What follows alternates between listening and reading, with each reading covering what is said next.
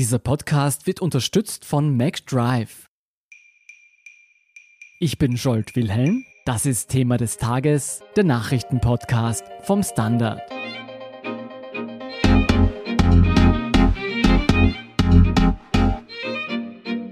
Diesen Donnerstag, dem 20. Februar, findet wieder der Wiener Opernball statt. Zum Höhepunkt der Ballsaison kommen mehr als 5000 Gäste aus Politik, Wirtschaft und Kultur.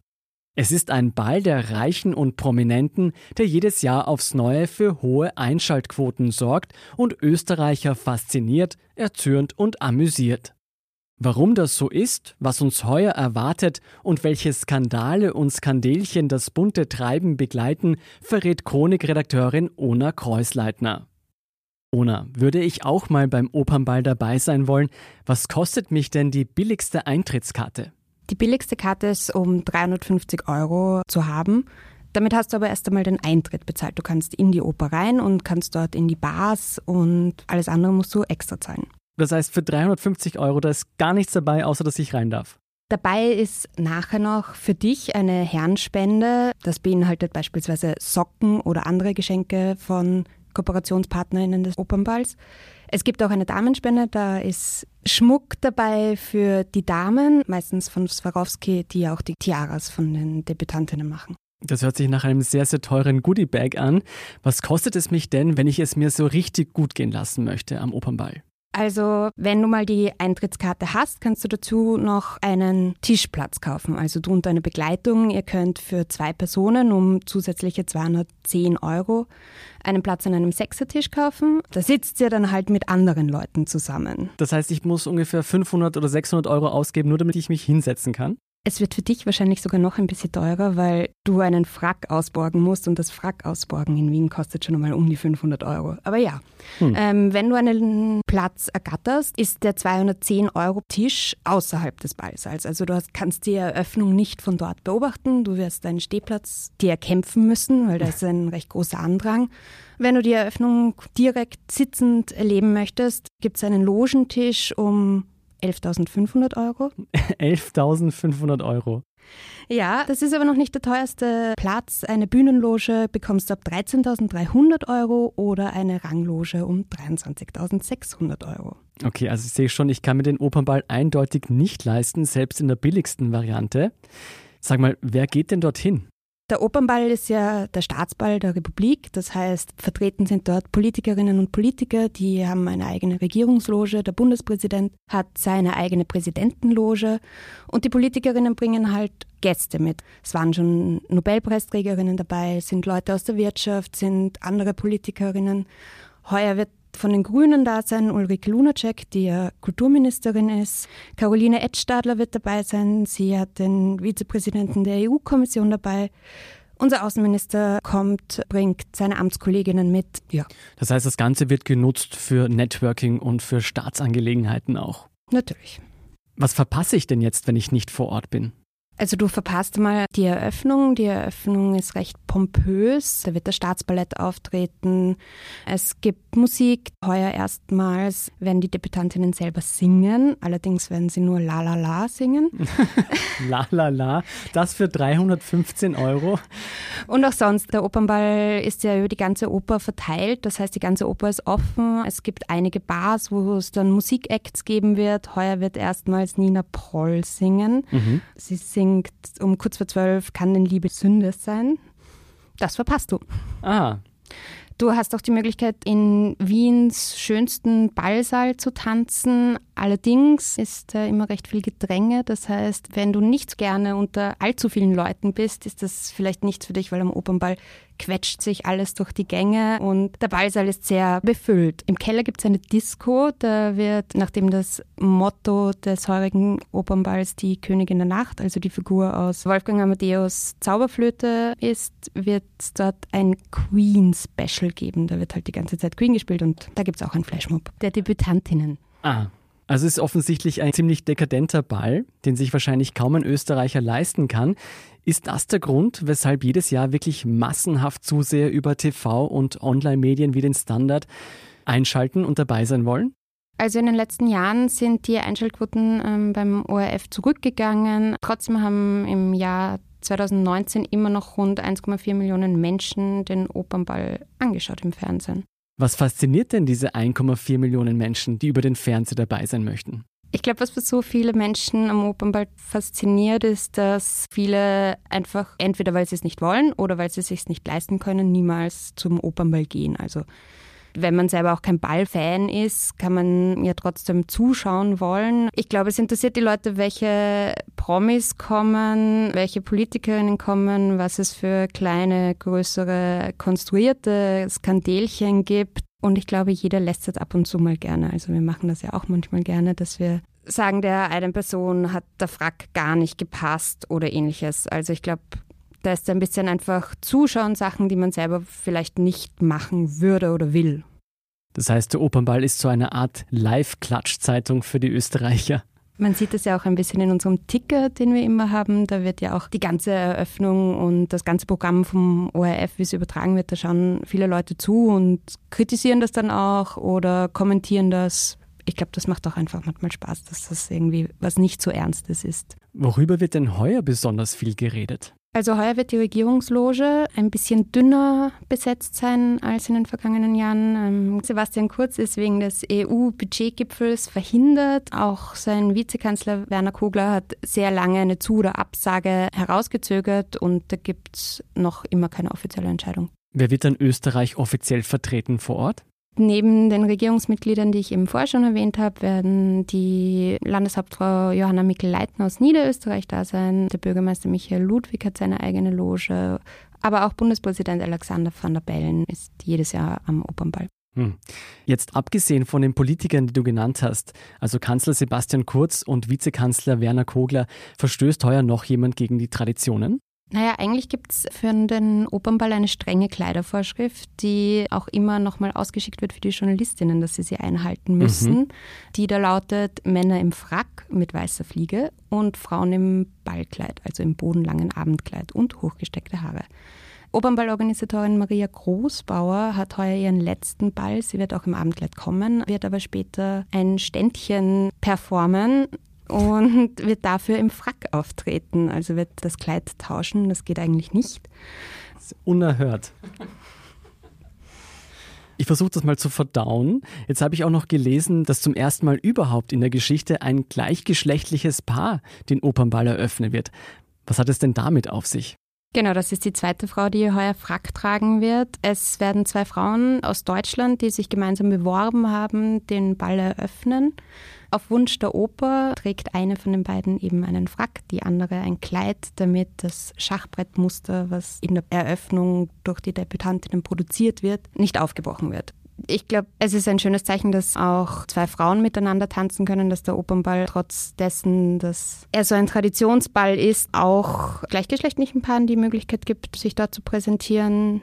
Sie selbst sagen ja, sie hätten nie damit gerechnet, dass es so ein Medienrummel um sie geben wird und sind recht froh darüber, wenn das dann vorbei ist. Hm, die kennen Österreich noch nicht.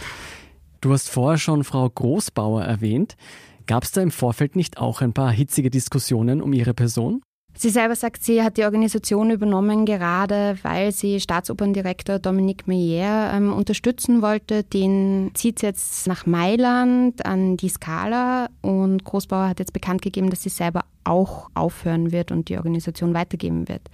Das hätte man so stehen lassen können, ist nicht passiert natürlich, weil einen kleinen Skandal braucht es für jeden Opernball. Es wird gemunkelt, dass es keine weitere Opernballorganisatorin geben soll, sondern diese ehrenamtliche Funktion durch ein Komitee ersetzt werden soll. Der Verleger Christian Mucher, der den Extradienst herausgibt, hat auf Facebook sich da eingeschaltet und hat Großbauer selber die Schuld daran gegeben, dass es ihre Funktion zukünftig vielleicht nicht mehr geben soll.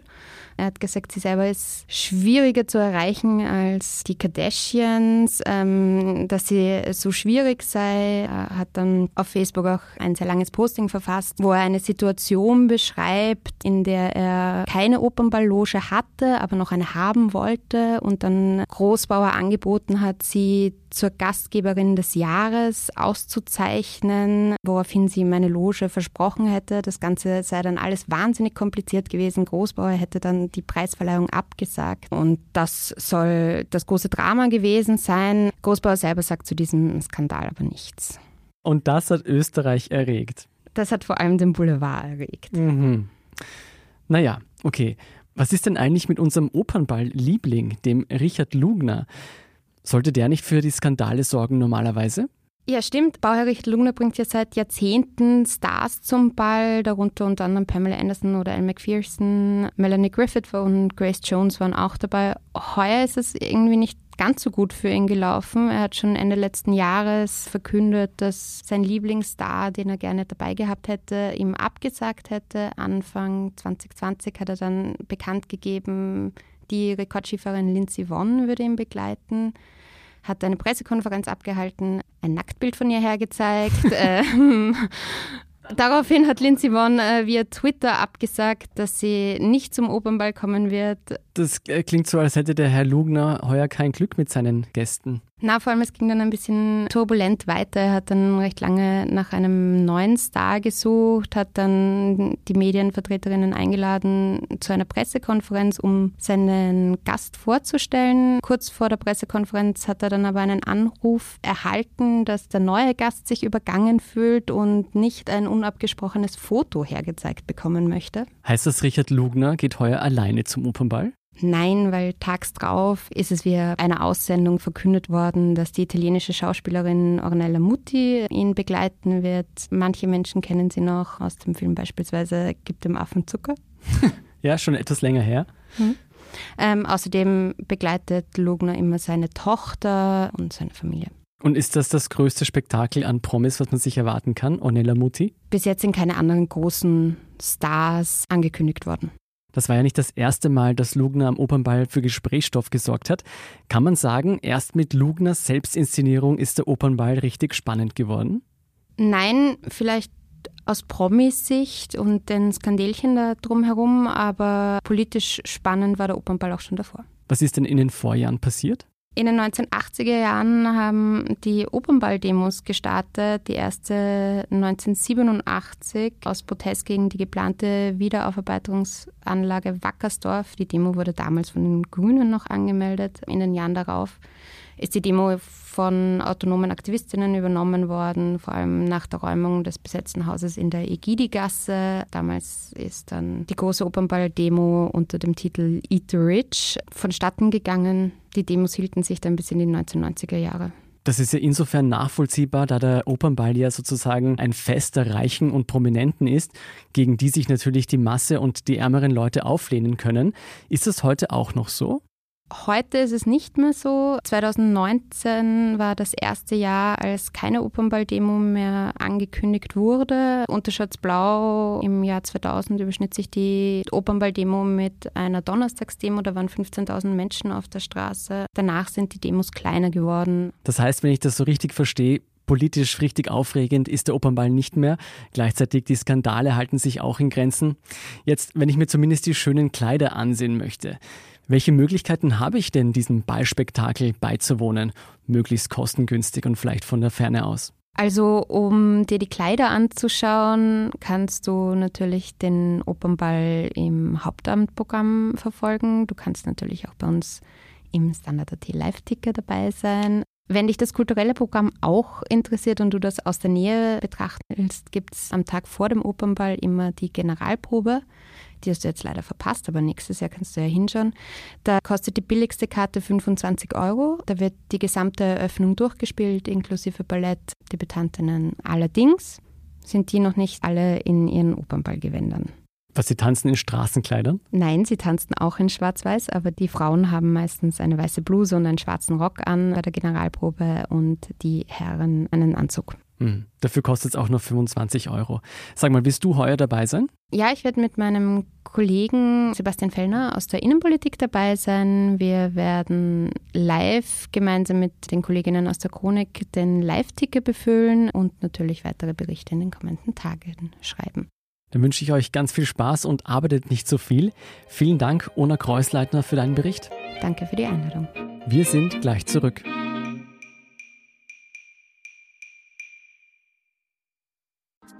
Wenn du heute deinen Bad Hair Day hast oder du deinen Jogger nicht ausziehen willst, wenn du gerade den Führerschein bestanden hast oder es einfach schnell gehen muss, dann stell dir vor, McDonald's bringt's. Ins Auto. Von früh bis spät. In deiner McDrive. Und hier sind noch zwei Kurzmeldungen. Erstens, im Amazon Paketzentrum in Groß-Ebersdorf ist es zu einer Großrazzia durch die Finanzpolizei gekommen. Ziel der Operation soll nicht Amazon selbst gewesen sein, sondern Subfirmen, die das Ausliefern der Pakete übernehmen. Bei ihnen vermutet das Finanzministerium gewerbsmäßige Schwarzarbeit. Die Standortleitung von Amazon will offenbar mit den Behörden kooperieren. Zweitens, die neue österreichische Gesundheitskasse ÖGK erwartet ein sattes Defizit. Demnach soll sich das Minus über fünf Jahre bis 2024 auf 1,7 Milliarden Euro summieren. Arbeitnehmervertreter werfen der alten türkis-blauen Regierung vor, Kosten von 724 Millionen Euro verursacht zu haben. Sozialminister Anschober lädt nun zu einem runden Tisch. Mehr zu all diesen Geschichten lesen Sie auf der Standard.at. Um keine Folge von Thema des Tages zu verpassen, abonnieren Sie uns bei Apple Podcasts oder Spotify. Unterstützen können Sie uns, indem Sie den Standard abonnieren. Und Sie helfen uns auch mit einer 5-Sterne-Bewertung beim Podcast-Dienst Ihrer Wahl. Ich bin Jolt Wilhelm, Baba und bis zum nächsten Mal.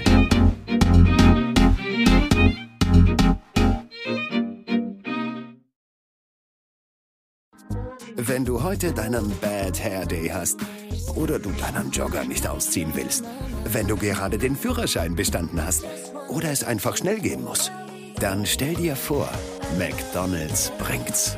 Ins Auto. Von früh bis spät in deiner McDrive.